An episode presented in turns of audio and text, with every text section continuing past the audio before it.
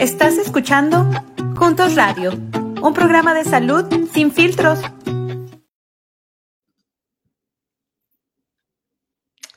Hola, hola, muy buenas tardes tengan todos ustedes que nos están sintonizando aquí en su programa Juntos Radio. Estamos en vivo aquí por Facebook, en nuestra página de Facebook de Juntos uh, Center for Advancing Latino Health.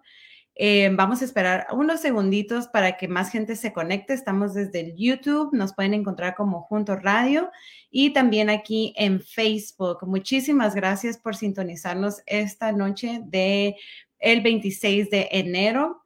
Estamos a principios de año, está haciendo frío por acá, entonces vamos a estar aquí eh, hablando de un tema muy, muy importante. Entonces, agarren sus teléfonos, pónganse cómodos o agarren sus computadoras, siéntense en un lugar porque hoy tenemos un programa bien buenísimo.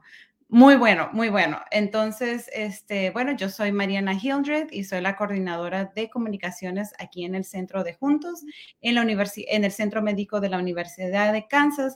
Queremos mandarle un saludo a las promotoras de salud que nos escuchan desde la ciudad de Garden City, aquí en Kansas. Un saludo enorme y muchas gracias por compartir nuestro programa allá de aquel lado del estado. Muchísimas gracias y también, bueno, un saludo a todos los que nos escuchan de todas partes, ¿no? No nada más de aquí de Kansas. Eh, queremos recordarles que estamos en vivo y en directo, así que no duden en mandar sus preguntas en el transcurso del programa para que nuestro invitado especial pueda responder todas sus preguntas, porque de verdad el tema de hoy está buenísimo. Y bueno, eh, sin más ni menos, les quiero presentar a, está con nosotros el psicólogo y eh, maestro en neuropsicología y bueno, también un buen amigo, Gabriel Vences. Gabriel, bienvenido. ¿Qué tal? ¿Qué tal, este, Mariana? Mucho gusto este, de compartir audiencia contigo. Gracias por la invitación y aquí estoy a sus órdenes para eh, ir resolviendo pues las inquietudes que surjan. Este, el tema de hoy eh, verdaderamente es muy, muy interesante y es muy importante que, bueno, que existan esos espacios para poder platicar de, de, la salud mental. Y bueno, después de esta temporada de pandemia, ¿no? Este, es importante ver cuáles son los estragos que, que ha generado Claro, exacto. Y es que la verdad, eh, cada vez que yo hablo con gente aquí en, la comunidad en Kansas City, con familia, con amigos, siempre es, oye, me siento diferente, ¿no? Me siento diferente después de estos dos, tres años de, de pandemia, eh, ¿qué hago? Me siento así, me siento así. Entonces, vamos a hablar de ese tema, pero antes de entrar en materia, Gabriel, cuéntanos un poco más acerca de ti, de dónde eres, qué haces y qué es lo que más disfrutas de tu profesión. Claro, con mucho gusto. Este, pues mi nombre es Gabriel Vences, yo soy psicólogo, este, tengo una especialidad en neuropsicología, un máster en neuropsicología y eh, pues radico en la ciudad de Ensenada, Baja California. Yo soy originario de la ciudad de Toluca, este, Estado de México, y eh, pues tengo 15 años ya trabajando en, eh, esta, esta, en esta área ¿no? de salud mental como psicólogo.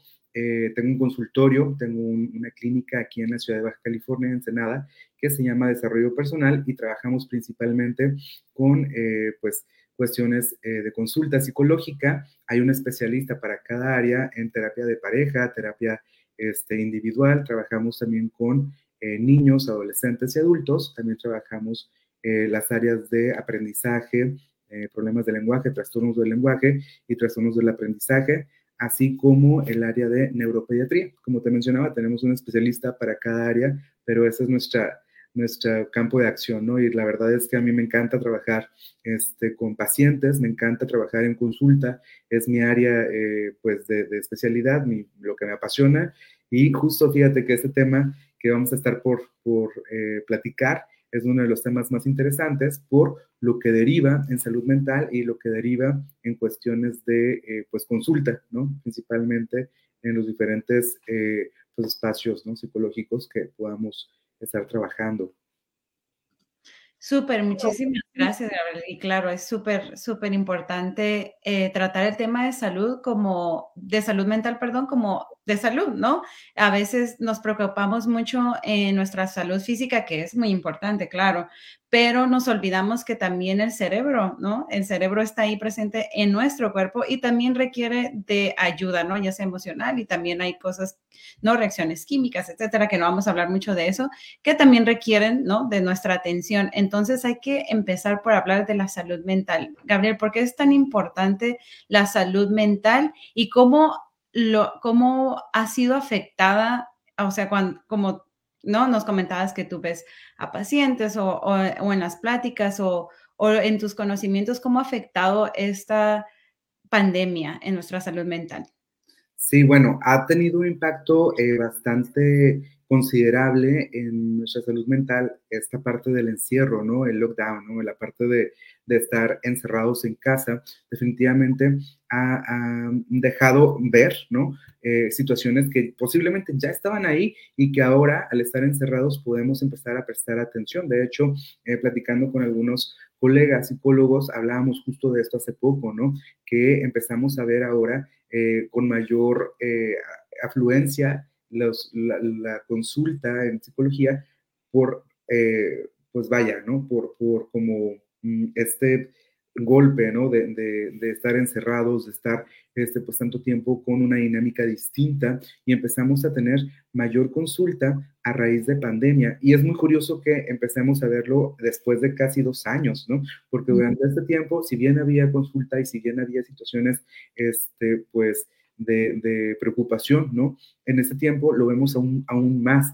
¿Por qué? Porque las personas vuelven a su rutina normal, es decir, vuelven a sus trabajos, vuelven a las escuelas, pero hay un estrago, ¿no? Hay un estrago este, eh, en un ámbito emocional, en un ámbito, en un ámbito de dinámica, y empezamos a ver mucha manifestación de estrés, de ansiedad, vemos cuestiones también de lenguaje, por ejemplo, en los niños más pequeños, el retraso en el lenguaje o retraso en el desarrollo, ¿no? Este también lo observamos con mucha, mucha frecuencia ahorita, ¿no? Porque fueron dos años, ¿no? De estar completamente este, pues encerrados en casa, ¿no? La gran mayoría de la población, los que tuvieron que seguir trabajando, pues igual una ansiedad y un temor constante, ¿no? De no enfermarnos, de no enfermar a nuestros seres queridos, este, y con este sistema de alerta, ¿no? De alarma muchísimo más, este, eh, pues acentuado, ¿no? O muchísimo más, eh, pues vívido. Claro, y bueno, era lo que comentábamos al inicio, ¿no? De estos eh, la rutina cambia, eh, ha cambiado, incluso hasta yo me siento, ¿no? Después de estos años de que estuvimos encerrados y esto de repente es como que mm, me siento como que todavía no he regresado a la normalidad incluso que uno ya regresó más o menos a su rutina y eso, pero existe como este sentimiento de, no sé, no sé, todavía no me siento normal, no es como las palabras que uno usa, no me siento normal todavía, como eso, o el lenguaje de decir, ah, ya, ¿cuándo vamos a regresar a la, normalidad? Entonces, bueno, con, si yo conozco a alguien, ¿no? Que está, que, que está pasando por por una depresión o ansiedad porque a lo mejor perdió su trabajo durante la pandemia o cambió la rutina escolar, ¿no? En los chiquitos hubo niños que en toda su secundaria, por ejemplo, ¿no? La cursaron en...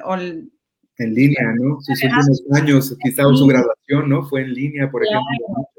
Entonces, ¿cómo, ¿cómo podría yo ayudar, ¿no? Si mi hijo está presentando estos eh, cuadros como de ansiedad o depresión, o si, no digamos, mi, pareja perdió el trabajo, o yo, ¿no? Incluso, ¿cómo podemos afrontar estos cambios? Sí, claro, eh, porque incluso hablamos de pérdidas, eh, pues, de seres queridos, ¿no? En muchas familias eh, hubo pérdidas también humanas, pues, ¿no? Entonces, finalmente, hablamos de cuestiones de duelo y hablamos cuestiones de readaptación, ¿no? O sea, una nueva realidad, porque es cierto que tenemos una nueva realidad a partir de pandemia, ¿no? Este, sencillamente, esos espacios, ¿no? Que están abriendo o que, aunque ya estaban, pues, abiertos anteriormente, ahora hay mucho más difusión, ¿no? Y buscamos mucho más información al respecto. Entonces, normalmente es muy importante que consideremos el que podamos establecer una rutina. Los seres humanos somos eh, personas de rutinas, ¿no? Y aunque nos caigan gordos a veces las rutinas y aunque digamos, ¿sabes qué? No me gusta hacer lo mismo, no me gusta esta monotonía, ¿no? Que vivo, es cierto que las rutinas nos benefician en muchos sentidos. ¿Por qué? Porque nos dan certeza de lo que vamos a hacer, nos dan seguridad, ¿no? Entonces, el ser humano es de rutina, ¿no? Es de establecer este, pues, nuestros horarios, ¿no? Es de establecer estos parámetros para poder nosotros organizarnos y poder desempeñarnos de una manera mucho más funcional. Entonces, yo recomendaría mucho esta cuestión de generar una rutina, aun que nos toque trabajar en casa, hacer una rutina, ¿sí? O sea, ponernos nuestros horarios para el desayuno, para el trabajo, para sacar pendientes, eso es muy útil. Nos ayuda mucho también el hecho de tener, por ejemplo, un pizarrón en casa o, un, este, un planner, ¿no? Nos ayuda mucho porque entonces podemos ver las actividades que hagamos a seguir. Y por otro lado, con esta cuestión que hablábamos, ¿no? De la ansiedad eh, que puede generar, ¿no? El tener todo bajo control o el que las cosas salgan a tiempo, de repente podemos eh, poner en gráfico, ¿no? Las ideas o las actividades que tenemos por desarrollar y a veces nosotros pensamos que tenemos muchas más cosas, ya cuando las plasmamos, ¿no? Decimos, ok, tengo, tengo menos cosas de las que pensé que podía preocuparme, ¿no? Es importante también priorizar, ¿no? Priorizar en mis actividades, ¿no? Quizá podemos estar angustiados o preocupados por situaciones que, van a, que tenemos que desempeñar hasta dentro de un mes, ¿no? O dentro de 15 días o una semana, ¿no? Y a veces le damos el mismo valor o el mismo peso este, a cosas que tenemos que hacer urgentes de ya mañana a algo que tenemos que desarrollar hasta dentro de un mes. Entonces, ayuda mucho, aparte de tener nuestro planeador este, o nuestra organización, ayuda mucho a aprender a priorizar, ¿no? Y yo les eh, recomendaría que pudiéramos priorizar de acuerdo a lo siguiente, ¿no? A lo que es urgente, porque vamos a aprender a priorizar conforme a lo que es el tiempo de entrega, ¿no? El deadline, ¿no? Entonces, lo que es urgente, lo que es necesario y lo que es importante. Eso nos va a poder ayudar a clasificar nuestras actividades y a generar mayor tranquilidad, ¿no? Y enfocarnos en lo que realmente requiere nuestra atención en el momento. Claro, entonces ahí, va, ahí fueron algunos consejos, ¿no? Planificación, ¿no? Y también como tener esa conciencia de que, de deadline, ¿no? De, de priorizar. Priorizar, sí. Priorizar este, el, uh, las actividades, ¿no? O las, o las prioridades, ¿no? Vaya la redundancia de lo que se va a hacer en el día. Y me incluyo en eso. Yo recuerdo que eh, me costó mucho trabajo decir, hoy, bueno, sí, es hora de desayunar, es hora de comer, es hora de cenar y ahora tengo que trabajar y ahora qué va a pasar y las noticias. Entonces, eh, uno genera esta ansiedad, ¿no? Incluso con la rutina eh, regular que uno tiene día a día, ¿no? Más lo que escucha, ¿no? Lo que pasa afuera y lo que está pasando, y ya salió la vacuna y que me la pongo, no me la pongo.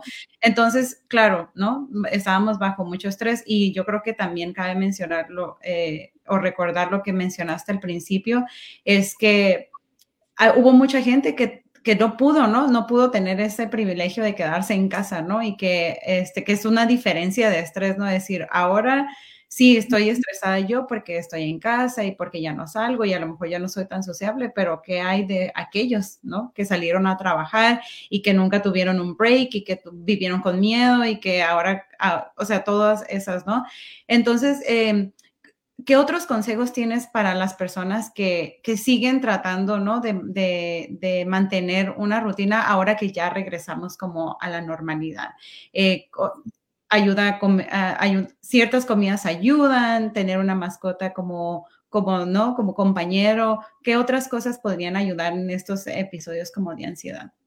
Sí, es importante que veamos eh, cómo, cómo, mm, o, cómo podemos identificar estas cuestiones que, que, llamamos ansiedad, ¿no? Porque de repente ahora está como todo nos genera ansiedad, ¿no? Todo nos genera ansiedad, pero hay que ver cuáles son los verdaderos síntomas de la ansiedad, ¿no? Hay algunos síntomas que podemos identificar rápido, ¿no? Es decir, por ejemplo, podríamos hablar de, eh, pues, taquicardias, ¿no? Podríamos hablar de síntomas cardiovasculares, que sean taquicardias o sentir que mi pulso está muy fuerte. Podríamos hablar de síntomas respiratorios, que es, por ejemplo, sentir que me falta el aire, que la respiración que tengo no es suficiente. De repente sentir que mi pecho está como oprimido, ¿no? Como que si presionaran mi pecho, ¿no? Esos son síntomas respiratorios. Podríamos hablar síntomas musculares, ¿no? Que son, por ejemplo, tensión en mi cuello, tensión en mi espalda, sentirme rígido, ¿no? Sentir tensión. Síntomas gastrointestinales también, ¿no? Por ejemplo, tener más gases de lo normal, también de repente ardor en el estómago o dolor en el estómago, estreñimiento o diarrea constante. Eso podría ser un síntoma gastrointestinal.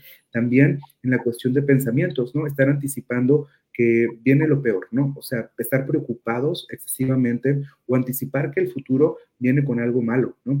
Esto se activa cuando tenemos este, justamente un estado de alerta que está, eh, pues, valga la redundancia, activándose nuevamente, ¿no? Justamente lo que sucedió en pandemia. Las personas empezamos a percibir una amenaza, una amenaza para nuestra salud, una amenaza para nuestra vida, una amenaza para nuestros trabajos, nuestro sustento, nuestros familiares, ¿no? Entonces el estado de alerta se activó muy fuerte y eso empieza a generar justamente que las personas nos desestabilicemos, ¿no? Y entonces empecemos a pensar, va a pasar algo malo, me empiezo a asustar de lo que viene, podemos empezar a generar miedos, que es otro síntoma de la ansiedad, por ejemplo, ¿no? Miedos a la oscuridad, a estar en multitudes, miedos a hacer actividades que posiblemente antes disfrutaba e incluso, ¿no? Empezar a perder el interés sobre cosas que disfrutaba hacer, hobbies, ¿no? Socializar, etcétera, ¿no? Sé que con la pandemia la socialización se empieza a, disminuir, ¿no? Porque obviamente una, una de las recomendaciones es no, no estés en grupos, no te expongas, ¿no? Ahora que estamos regresando a la normalidad, muchas personas se quedaron en esta parte, ¿no? De no socializo, no salgo, no te veo. Y es importante que, ahorita que lo mencionabas, Mariana, justamente dentro de nuestra rutina, consideremos esto, los seres humanos somos seres sociales. Entonces, es bien importante que podamos tener eh, esa reunión con los amigos o con los familiares, si no podemos estar físicamente, seguir con la videollamada, ¿no? O darme esos tiempos en los que puedo salir a caminar. También es importante que podamos incorporar una rutina de ejercicio. No tiene que ser necesariamente inscribirnos en el gimnasio, ¿no? Puede ser un ejercicio de bajo impacto, puede ser una caminata, puede ser en, mi, espacio de casa, ¿no? Puede ser que, pueda eh, ver videos. Ahora hay muchas, muchísimas eh, plataformas, ¿no? Que nos permiten tener ejercicios en casa. Eh, poner o incorporar también algunos ejercicios de respiración, de relajación. Que nos puedan ayudar a esto, hablar de nuestros sentimientos, hablar de nuestras preocupaciones y en algún momento, pues, eh, si puedo observar en mí mismo o en mí misma, ¿no? Que empiezo a tener eh, síntomas de los que mencioné anteriormente como muy, muy constantes, muy recurrentes, sí es necesario, sí es importante consultar a un especialista, ¿no? Hablábamos desde el inicio de la importancia de la salud mental y es cierto que muchas personas nos acostumbramos, ¿no? Pensamos que, bueno, ya es mi, es mi, así soy, ¿no? Así es mi personalidad o así me toca este, ya vivir de ahora en adelante. Y la verdad es que no tenemos que vivir preocupados, vivir preocupados, vivir con miedo, vivir angustiados, vivir tristes no es normal, ¿no? Tenemos que salir de esto, tenemos la oportunidad de buscar especialistas que afortunadamente podemos encontrar este, orientación y apoyo para vivir una vida plena, una vida saludable, ¿no? No solamente físicamente, sino mentalmente, que es muy importante. ¿Por qué? Porque de nuestra salud mental va a derivar cómo actuamos, cómo nos desarrollamos con los demás y cómo en algún momento nos, nos comportamos, ¿no? Claro, no, y yo creo que eso es muy importante. Y yo creo que para recapitular, para aquellos que apenas se están conectando, estamos aquí con el psicólogo Gabriel Vences. Eh, estamos hablando de la salud después, salud mental, perdón, después de la pandemia. Y comentaba el psicólogo Gabriel que eh, es bien importante identificar esos síntomas, ¿no? De ansiedad, porque lo mencionaste muy bien, ¿no? De repente es que ya me dio ansiedad esto, ya me dio ansiedad del otro, pero es muy importante identificar de verdad los síntomas porque debemos saber cuándo es apropiado buscar esa ayuda profesional que nos mencionabas, Gabriel. Entonces, esta es la siguiente pregunta para ti. ¿Cómo sé cuándo debo recurrir a un profesional de la salud mental? Decir, ¿sabes qué? Ya, necesito.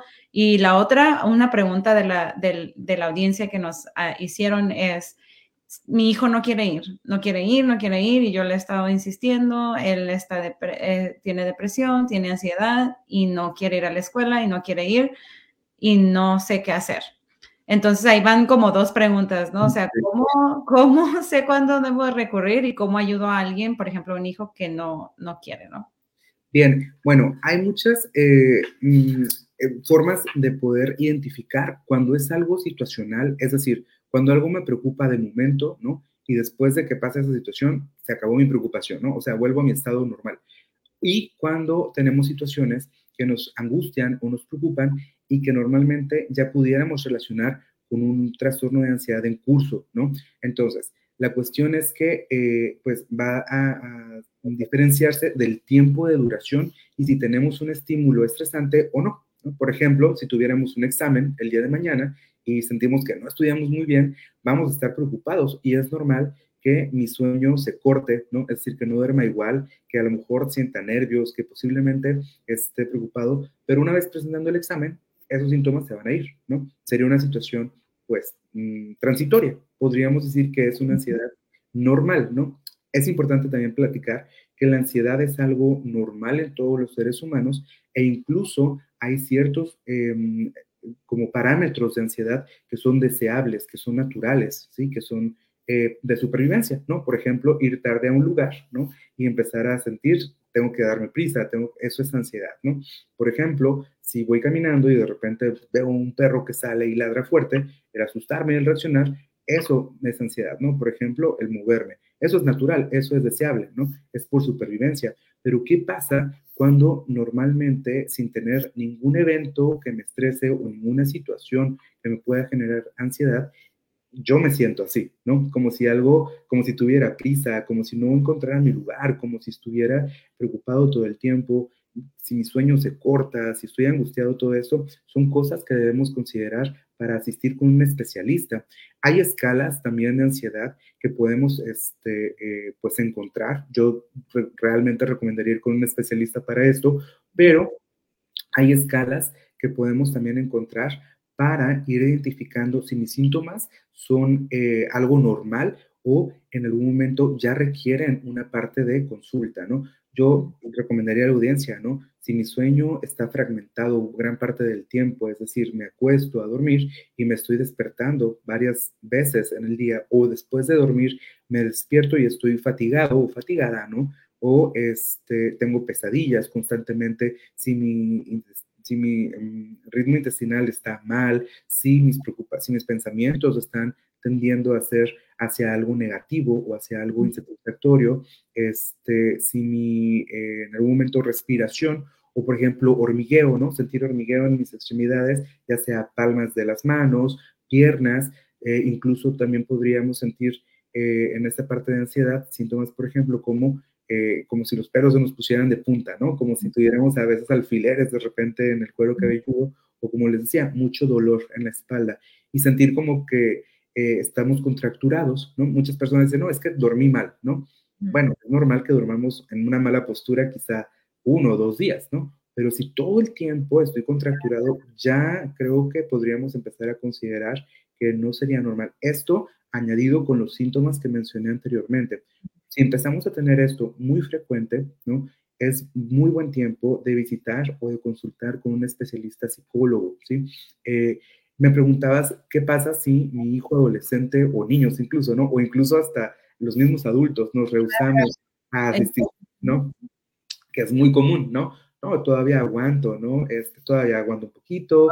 Todavía, eso es para alguien que ya está, es el tabú de la salud mental. Y yo creo, eh, antes de que continúes, Gabriel, yo creo que es algo bien importante mencionar, porque todavía existe ese tabú de, la salud mental, de ir con el psicólogo, yo para qué, si estoy loco, y sobre todo en la comunidad latina, todavía existen eso, no, voy a, no, voy a yo afrontar esto solo porque soy mexicano, ¿no? Por ejemplo, no, no y aguanto mucho, ¿no? Soy, soy bien macho. Exacto, y luego incluir, o sea, y añadiendo eso, los hombres, ¿no? Todavía más, ¿no? Yo soy como el soporte, yo, yo no tengo que mostrar fuerte y así, ¿no? Uno crece con estas expectativas también. Entonces, para todos aquellos que nos están escuchando, por favor, si están sintiendo todos estos síntomas que el psicólogo Gabriel ya mencionó, ¿no? Que, que se pueden referir a una ansiedad y que pueden eh, provocar otras, ¿no? Este, ya sean eh, cuestiones ¿no? Ah, emocionales o hasta físicas, ¿no? O sea, si, si te estriñes, si te empiezan a dar muchas migrañas y todos estos este, em, síntomas, síntomas que mencionabas, es bien importante empezar a considerar que a lo mejor no es nada más físico, estamos enfrentando algo más emocional y psicológico. Entonces, nada más una invitación para aquellos que nos escuchan y están dudando y a lo mejor checaron, ¿no? Tin, tin, check, check, check en uno de los síntomas pues por favor puedan este, ah, tratar de conseguir ayuda, ayuda eh, psicológica. Entonces, bueno, perdón, ahí quería hacer como esa pausa porque sí es bien importante mencionar eso y hablarlo, ¿no? Es decir, la verdad sí es cierto, eso sí es cierto. Yo, yo pensaba que ir a un psicólogo era para alguien que ya se estaba, ¿no? Se le estaba yendo el avión o cosas así, o el tornillo, o lo que sea, pero no, o sea, en realidad, ojalá tratáramos la salud mental como lo hacemos física, ¿no? Ir a nuestros chequeos y enfrentar las cuestiones estas de ansiedad o de preocupaciones extremas con un profesional. Entonces nos decías, Gabriel, si hay, si tenemos a un hijo, adolescente, niño o los mismos adultos que no queremos ir a terapia, ¿qué hacemos? ¿Qué podemos hacer? Lo primero que tenemos que entender es que no es nuestra culpa, ¿no? Tener ansiedad o depresión o alguna situación, este, eh, pues, que comprometa nuestra salud emocional o nuestra salud física no siempre es nuestra responsabilidad. En la parte de ansiedad y depresión específicamente les diría que pocas veces eh, es nuestra responsabilidad, ¿no? Tenemos que entender también que es una cuestión eh, neuroquímica, ¿sí? Porque podemos pensar, ¿no? La depresión es algo de lo que la persona puede salir sola, ¿no? Puede en algún momento, eh, el échale ganas, ¿no? Típico, ¿no? Tú puedes, échale ganas, no tienes que ser triste, este, bueno, creo que nadie queremos estar tristes, ¿no? Creo que todos le queremos echar ganas, pero ¿qué es lo que pasa cuando mi propio funcionamiento orgánico no me permite, ¿no? Tener la motivación necesaria o cuando siento que realmente no puedo con la situación o cuando siento que la situación me está rebasando, no es culpa de la persona, ¿sí? Entonces, tenemos que entender, como lo platicaba, que es una cuestión neuroquímica, ¿sí? Entonces, eh, situaciones como pandemia, por ejemplo, situaciones como pérdidas que, que las personas pudiéramos llegar a tener, van a ocasionar un cambio en nuestra estructura cerebral, ¿sí? Y no va a producir los mismos químicos que normalmente nos hacen funcionar de una manera normal, ¿no? Este, eh, va a descender la producción de algunos de ellos y se van a producir más químicos como la, la, adrenalina, la noradrenalina, que por ejemplo son las que nos ponen alerta, los que nos ponen como con esta preocupación, ¿no? Y es normal porque es supervivencia, pero si ya hemos pasado el proceso, ¿no? De peligro, ¿no? Si ya no estamos en una situación de, riesgo, lo normal es que eso disminuya, ¿sí? ¿Qué pasa cuando no, cuando no, cuando no disminuye? Bueno, tenemos que consultar al médico y a veces tenemos que consultar al psiquiatra, al médico psiquiatra o al neurólogo, ¿sí? Es importante y es algo normal. Mm, es algo normal consultar a esos especialistas porque somos seres humanos, ¿no? Y necesitamos, pues, estar saludables en todos los ámbitos. ¿Qué pasa si no queremos ir? Lo primero es entender esto. No es nuestra culpa, no es culpa de nuestro hijo, no es culpa de la persona. Y en segundo, pues dar la oportunidad, ¿no? Y hacer el comentario. Yo siempre recomiendo en esta parte que podamos eh, negociarlo. Vamos, ¿sabes qué? Hijo, hija, adolescente, vamos tres sesiones, ¿sí? Y si después de estas tres sesiones no te ha gustado o no encuentras como una respuesta o no encontramos una, un camino, entonces vamos a, dialogarlo, ¿no? Pero vamos a en algún momento darle la oportunidad, ¿sí? Tres sesiones, vamos a ver cómo nos sentimos y entonces vamos a tomar la decisión. No podemos decidir sobre algo que no hemos experimentado, ¿no? No podemos dejar que el miedo nos lleve a un camino peor, ¿no? Porque lo único que es cierto es que una persona en depresión o en ansiedad que no se atiende, ¿sí? Eh, lo único que va a generar es agravar su problema, generar mayor ansiedad o estar cada vez más triste y tener ideaciones que puedan poner en riesgo su salud o su vida. Claro, exacto.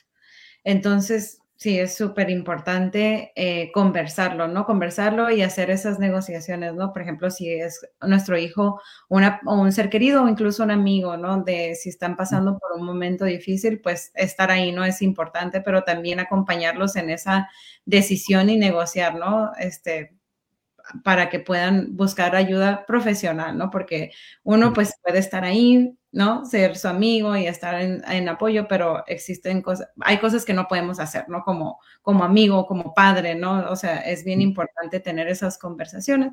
Y también para uno mismo, yo creo que es bien difícil hasta que tomes esa decisión de decir, sí, voy a ir, voy a preocuparme bien de mi salud mental, voy a empezar a ir a terapia. Eh, es como una decisión, ¿no? Quiero, ya se nos está acabando el tiempo, pero quiero recordarle a la audiencia que todavía puede hacer preguntas aquí en línea para que ahorita que tenemos aquí al psicólogo nos las pueda responder en vivo. Y em, Entonces, aquí tenemos una pregunta de la audiencia por YouTube. La vamos a poner en pantalla y Fabiola Rojas dice, buenas tardes. Lo que entiendo por lo que están diciendo, entonces necesitaríamos pastillas, o sea, para volver a esos estados químicos normales. Y era lo que tú comentabas, ¿no, Gabriel? Que existen los psicólogos, pero también hay psiquiatras, ¿no? Entonces nos puedes hablar a lo mejor un poquito más acerca de esta diferencia. Y entonces sí, cuándo es que se requiere a lo mejor un medicamento, ¿no? Para regresar esos balances químicos en el cerebro. Sí, de acuerdo. La parte eh, psicológica y de acompañamiento psicológico va a ser justamente para el manejo conductual ¿sí? y para en algún momento la detección de eh, si existe o no un trastorno o ya empezamos a acusar un trastorno de ansiedad o un episodio depresivo. ¿sí? Entonces, los psicólogos son eh, quienes, como el primer acercamiento, ¿sí? y que nos va a apoyar para poder en algún momento decir, ¿sabes qué? Si tus índices de ansiedad están más elevados de lo normal o el, eh, tus, tus, síntomas depresivos están eh, muy acentuados, ¿sí? Entonces, como lo comentaba, hay, escalas que manejamos quienes nos dedicamos al campo de salud mental, donde podemos tener una, una cuestión objetiva, ¿sí? Una cuestión cuantitativa. Si en algún momento las estrategias de manejo conductual no fueran, eh, no, estuvieran resultando, ¿no?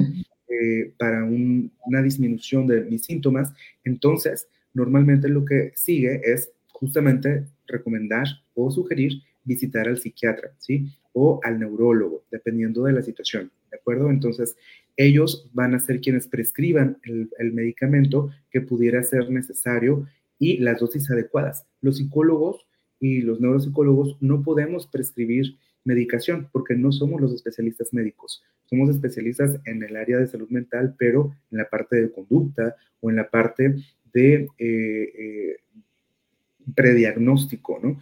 Pero diagnostican y quienes pueden dar el tratamiento farmacológico son los médicos psiquiatras con esta especialidad, porque son los especialistas en sistema nervioso central o los neurólogos, ¿sí? Que también pues, son los especialistas en el funcionamiento de nuestro cerebro. Entonces, no en todos los casos se prescribe medicación, por eso es importante no automedicarnos, no autodiagnosticarnos y tampoco eh, eh, se consideraría buena idea ir con una persona mm, eh, sin la capacitación o la preparación adecuada, ¿sí? Entonces, por eso sabemos especialistas que a eso nos dedicamos y sabemos cuáles son nuestras, pues nuestras limitaciones como, profesionales, ¿sí? Entonces, la sugerencia sería visitar a un psicólogo con la preparación adecuada para hacer estos diagnósticos, estos eh, prediagnósticos y si el psicólogo recomienda o sugiere ¿no? visitar a otro especialista, hacer caso de la sugerencia. Excelente, muchísimas gracias. Esperemos que a Fabiola le, haya, le, hayamos contestado su pregunta y ya estamos llegando al final del programa. Gabriel, ¿algún mensaje final que le quisieras dar a nuestra audiencia? Y bueno, ya es como el recordatorio, ¿no? La importancia de la salud mental, pero ¿hay algún otro mensaje final que le quisieras dar a la audiencia eh, que nos escuchó el día de hoy? Claro, eh, es importante no tener miedo. Finalmente, existen muchos tabús, como platicábamos, ¿no? Muchas situaciones que nos pueden generar miedo o culpa y es importante que, no, que nos demos la oportunidad de ser felices, ¿sí? Que nos demos la oportunidad de ser plenos. No es bueno, no es recomendable, no tenemos por qué vivir con limitaciones, ¿sí? Entonces, el miedo eh, eh, los síntomas físicos o emocionales se pueden en algún momento trabajar, se pueden extinguir y eso va a dar pie a que podamos tener una vida más plena. Solamente es quitar estas barreras que a veces nosotros mismos tenemos y acercarnos con las personas que están para ayudarnos. ¿sí? Hay muchos lugares, hay muchos centros que eh, nos pueden brindar la atención. Entonces, hay que tomar esos recursos. Este, están al alcance ¿no? de, todos y en algún momento mi, recomendación sería esto, ¿no? O sea, buscar y priorizar nuestra salud emocional y mental sobre cualquier otra situación, ¿no? Quitarnos estos miedos que pudieran ocasionar eh, visitar a un especialista. Y es curioso, ¿no, Mariana? Fíjate, porque platicaba con una persona hace poco y me decía, es que me da miedo ir con el médico psiquiatra, ¿no? Es que me da miedo ir con el neurólogo, es porque me va a dar pastillas. Entonces yo le comentaba, ¿no? Es muy curioso porque a veces nos dan medicamento o nos dan pastillas o tratamientos para otras cosas, ¿no? No, yo, pues en broma le decía, no fuera algo para que tus pestañas crecieran, ¿no? O no fuera algo para que eh, reducir unas tallas, ¿no? Porque inmediatamente lo tomamos sin saber qué hay ahí, ¿no?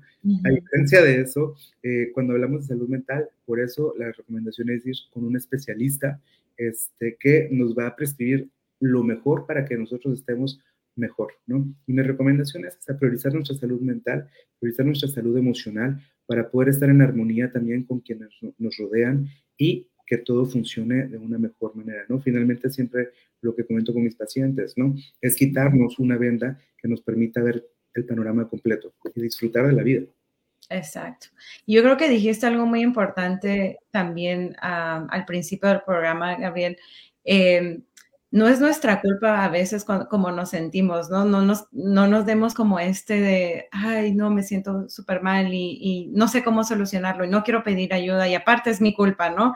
Entonces yo creo que es bien importante eso que mencionaste y yo también quisiera como que retomar esas palabras para motivar a, esa, a esas personas a, a de verdad ir con un especialista, a un profesional de salud. Ya, ya sabemos que hay muchos, ¿no? Coach, life coaches ahí, este, ¿no? Y que está bien, ¿no? Que te den motivación y todo, ¿no?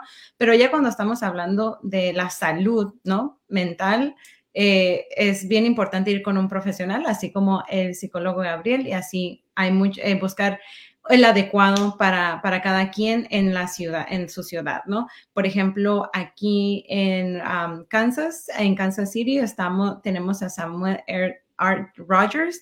Ahí ellos tienen especialistas y terapeutas que pueden ayudarlos a un bajo costo o gratuito. Entonces, por favor, si tienen alguna duda, vean dónde existen eh, recursos en cada ciudad de donde nos estén escuchando.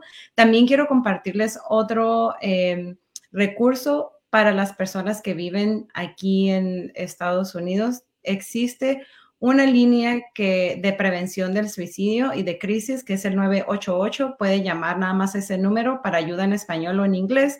Si siente que en este momento necesita hablar con alguien o está en crisis o está pensando en lastimarse, por favor llame a este teléfono que aparece en pantalla, que es el 988, y allí los pueden ayudar en español, inglés. La línea de prevención del suicidio y crisis eh, brinda apoyo confidencial las 24 horas al día. Cualquier persona en crisis de suicidio o angustia emocional, ahí los pueden ayudar. Eh, y si pueden, por favor, si ya están considerando ir con un terapeuta, por favor, no duden en contactar a alguien si tienes seguro médico, algunos cubren eh, la, eh, la, terapia, nada más pueden llamar a su seguro médico y pueden preguntar cuál de la red de doctores está incluida cerca de donde vive y le pueden ayudar a encontrar a uno que cubra su seguro médico o parte de la consulta. Entonces, bueno, ahí están las... Eh, algunos de los recursos. Gabriel, muchísimas gracias por habernos acompañado el día de hoy. Eh, esperamos que hayan disfrutado este episodio como yo. Es un honor tenerte aquí con nosotros desde México, desde Ensenada. Con mucho gusto, Mariana. Eh, gracias por abrirme el espacio, gracias por permitirme estar aquí con tu audiencia. Este, y pues aquí estoy para servirles. Claro que sí. Entonces, para aquellos que nos siguen viendo, los esperamos cada dos jueves para sintonizarnos en vivo por Facebook y YouTube. Este mes estamos eh, enfocados en la salud del cerebro. El episodio pasado estuvo con nosotros el doctor Jaime Perales, que nos habló acerca de cómo apoyar a, nuestros seres queridos con demencia. Y bueno, nuestro próximo episodio estaremos hablando de otras afecciones en el cerebro, como la epilepsia y algunos otros recursos. Entonces, bueno, también los invitamos a seguirnos en nuestra redes sociales y en nuestras plataformas de podcast. Estamos en Facebook, en YouTube. Visítenos en nuestra página de, de internet, juntosks.org y podcast como Junto Radio en todas, todas las plataformas de podcast. Entonces, bueno, ahí está en pantalla los recursos. No se olviden de seguirnos en nuestras páginas eh, de, nuestras redes sociales. Y bueno, esto ha sido todo por hoy. Gracias, muchísimas gracias a todos los que estuvieron presentes en este programa. Yo soy Mariana Hildred y pues nos vemos hasta la próxima.